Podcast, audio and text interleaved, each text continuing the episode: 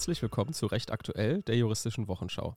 Wir sind Sebastian Bauer und Ann-Kathrin Hofmann. Wir sind beide wissenschaftliche Mitarbeiter an der Universität für Verwaltungswissenschaften in Speyer und gemeinsam führen wir euch immer freitags um 12 durch die Woche und besprechen die wichtigsten juristischen Entscheidungen, Veröffentlichungen und aktuellen Gesetzesvorhaben.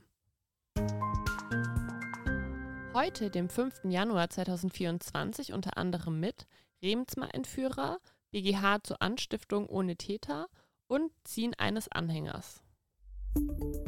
Kurznachrichten. Remsmar-Entführer Trach muss 15 Jahre in Haft.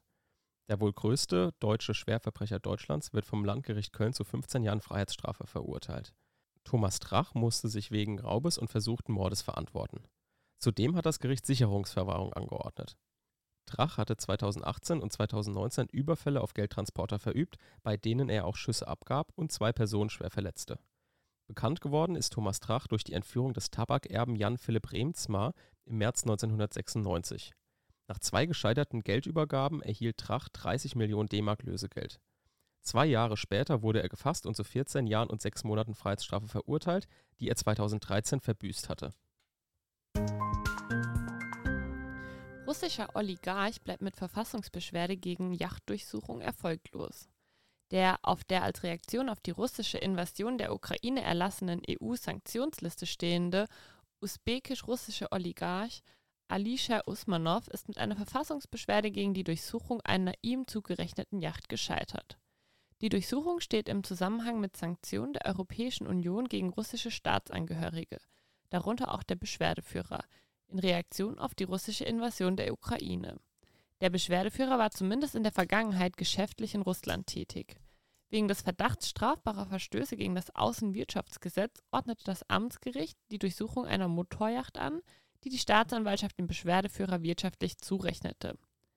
Usmanov sieht sich durch die Durchsuchungsanordnung in mehreren Grundrechten verletzt, insbesondere in seinem Grundrecht auf Unverletzlichkeit der Wohnung nach Artikel 13 Absatz 1 des Grundgesetzes sowie in seinem allgemeinen Persönlichkeitsrecht, weil die Presse über diese Durchsuchung umfangreich berichtet habe, wodurch sein Ruf erheblich beeinträchtigt worden sei. Laut Bundesverfassungsgericht ist die Verfassungsbeschwerde jedoch offensichtlich unzulässig. Soweit sich Usmanov gegen die Medienberichterstattung wendet, fehlt es an der erforderlichen Rechtswegerschöpfung. Gegenstand der Verfassungsbeschwerde ist insoweit nicht die Durchsuchungsanordnung als solche, sondern allein die Art und Weise der Durchsuchung, gegen die der Beschwerdeführer zunächst die Fachgerichte hätte anrufen müssen. Soweit er sich gegen die Durchsuchungsanordnung wendet und eine Verletzung des Artikel 13 Absatz 1 des Grundgesetzes rügt, habe Usmanov nicht hinreichend dargelegt, dass die Motorjacht seiner räumlichen Privatsphäre zuzurechnen sei und damit in den ihm zuzuordnenden persönlichen Schutzbereich des Artikel 13 Absatz 1 des Grundgesetzes fällt. Carla Hinrichs wird zur Bewährungsstrafe verurteilt. Die Sprecherin der letzten Generation, Carla Hinrichs, wird zu einer Bewährungsstrafe von zwei Monaten verurteilt. Das Landgericht sah es als erwiesen an, dass Hinrichs im Jahr 2022 eine Frankfurter Straße blockierte. Infolge ihrer Klebeaktion entstand ein langer Stau. Gegen den Strafbefehl legte sie Einspruch ein, weswegen sie nun in der Verhandlung ihre Meinung zum Thema Klimaschutz und das Wirken der letzten Generation darlegen konnte. Genützt hat es ihr nichts, ihre gegen das ursprüngliche Urteil vom Mai 2023 eingelegte Berufung wurde nun am 3.1.2024 verworfen. Rechtsprechung Rückwärtsfahren mit einem Anhänger zählt als Zugbewegung.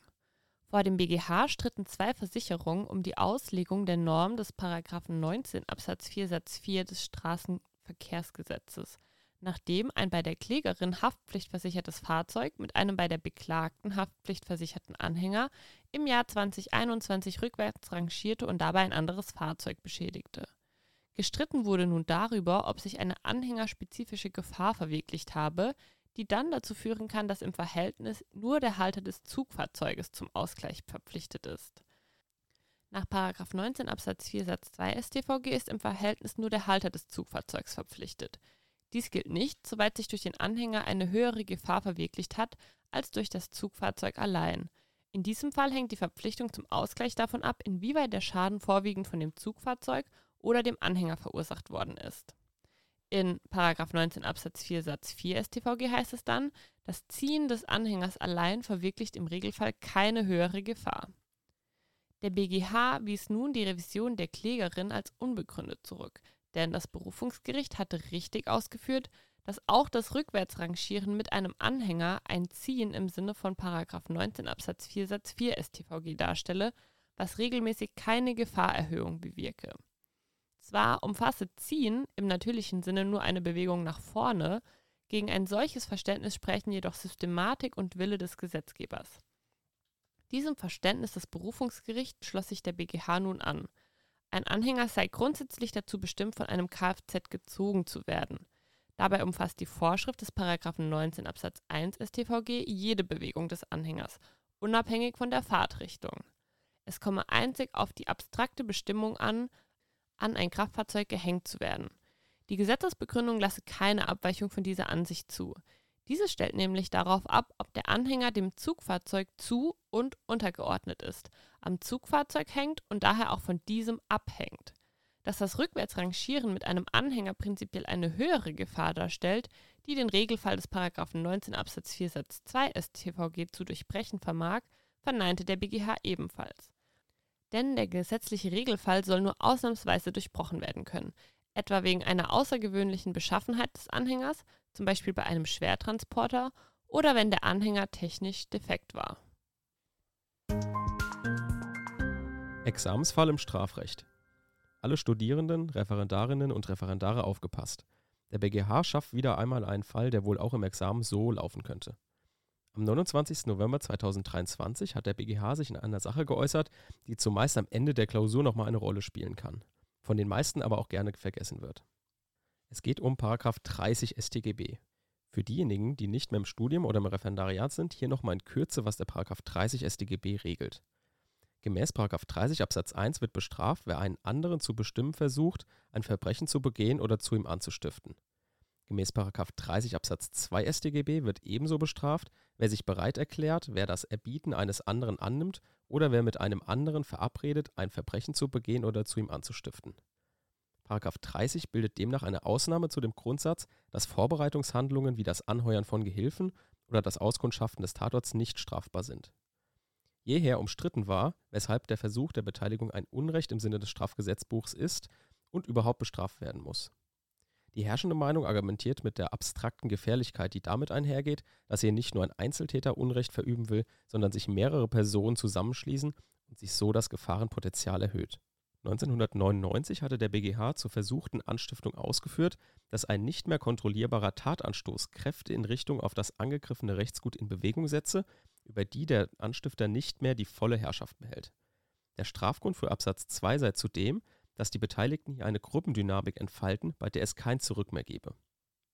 Zurück zum BGH und dem zugrunde liegenden Sachverhalt. Nach den Feststellungen suchte der Angeklagte L eine Person, die gegen Zahlung von bis zu 10.000 Euro bereit war, seinen Nachbarn H wegen des zwischen ihnen bestehenden Zerwürfnisses zahlloser Streitigkeiten und aus Rache für dessen Strafanzeigen so schwer zu verletzen, dass jener dauerhaft kein selbstbestimmtes Leben mehr würde führen können und daher als Pflegefall aus dem Nachbarhaus würde ausziehen müssen. Der Angeklagte L hielt es für möglich, dass der Täter H unter Ausnutzung von dessen Arg und Wehrlosigkeit töten würde, was er billigend in Kauf nahm. Er bevorzugte eine Brandstiftung, um eine Rückkehr Hs in das Nachbarhaus sicher auszuschließen. Da der Angeklagte L nicht die erforderlichen Kontakte hatte, sprach er im Sommer 2021 den Angeklagten X an und beide verabredeten eine gemeinsame Suche nach einem Täter, wobei X sich das Anliegen Ls zu H zu beseitigen zu eigen machte, in der Folgezeit Absprachen mit Personen aus seinem Bekanntenkreis traf und den Kontakt zu dem Angeklagten L herstellte.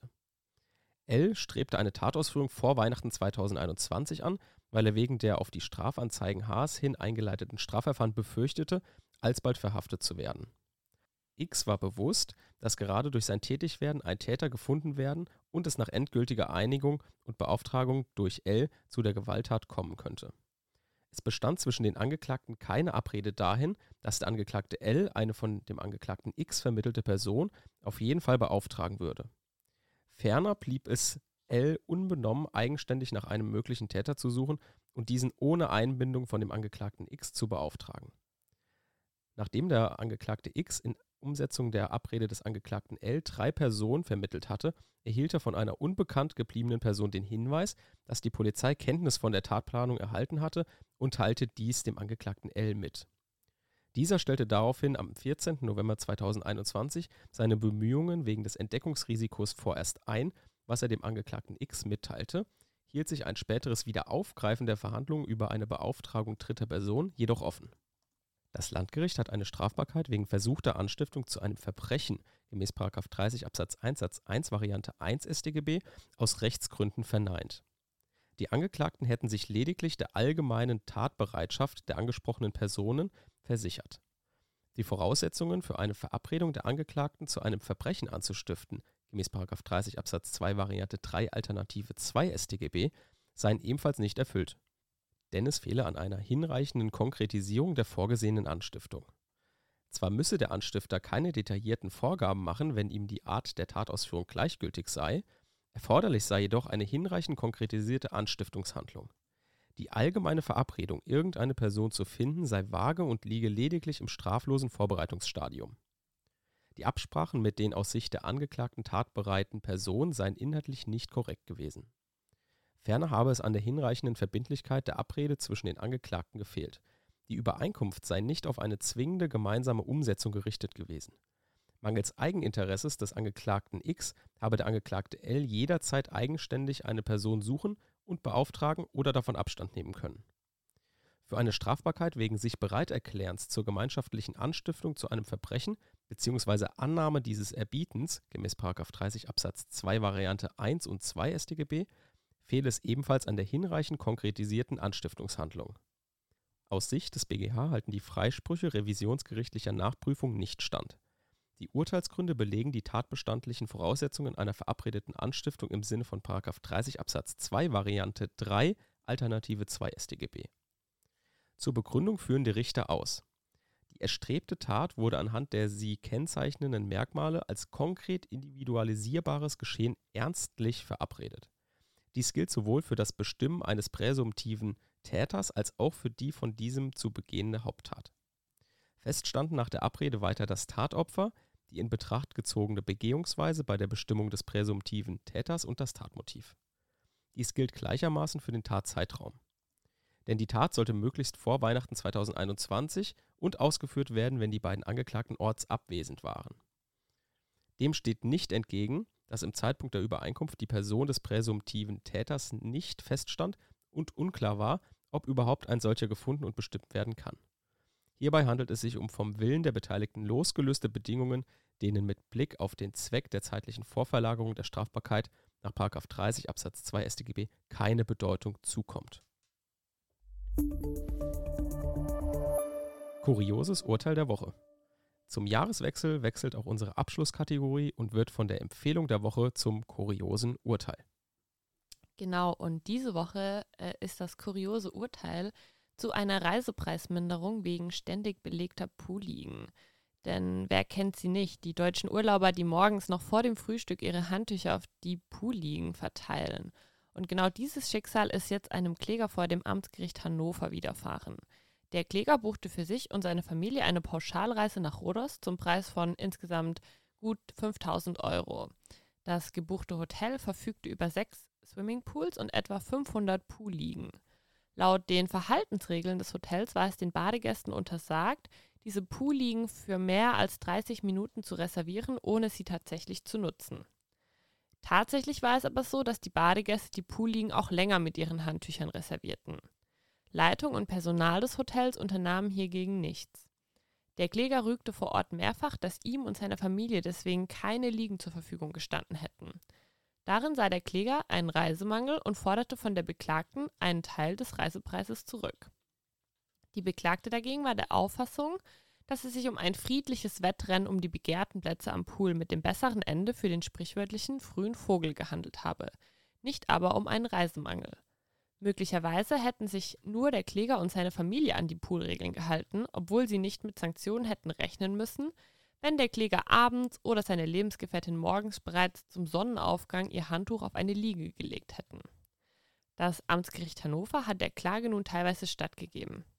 Mit Urteil vom 20. Dezember 2023 hat das Amtsgericht Hannover durch den Richter Sommer entschieden, dass eine Pauschalreise nämlich auch dann mangelhaft sein kann, wenn der Reiseveranstalter in einer Hotelanlage entweder nur wenige Poolliegen zur Verfügung stellt oder aber nicht einschreitet, wenn andere Reisegäste Poolliegen etwa mittels eines Handtuchs für eine längere Zeit reservieren, ohne sie aber tatsächlich zu nutzen. Dabei hat das Gericht angenommen, dass ein Reiseveranstalter grundsätzlich nicht gehalten ist, jedem Hotelgast eine Liege zur Verfügung zu stellen. Vielmehr müsse die Anzahl der Liegen in einem angemessenen Verhältnis zur Auslastung des Hotels und damit zur Anzahl der Hotelgäste stehen. Stünden zwar genug Liegen zur Verfügung, seien diese für den Reisenden aber faktisch nicht nutzbar, weil andere Hotelgäste entgegen den Verhaltensregeln Poolliegen mit eigenen Handtüchern reservierten, ohne sie zu nutzen, sei der Reiseveranstalter zum Einschreiten verpflichtet. Es sei in diesem Zusammenhang auch nicht Sache des Reisenden, selbst für Abhilfe zu sorgen, indem er entweder fremde Handtücher eigenmächtig entferne oder seinerseits entgegen den Verhaltensregeln Liegen reserviere. Dies sei unzumutbar, da Streitigkeiten mit anderen Hotelgästen zu befürchten seien, auf die sich kein Reisender einlassen müsse. Dem Kläger wurde gemäß 615m des BGB eine Minderung des Reisepreises zugestanden. Das war ein Podcast der Uni Speyer. Wir sind Sebastian Bauer und Ann-Kathrin Hofmann. Vielen Dank, dass ihr zugehört habt und bis nächste Woche.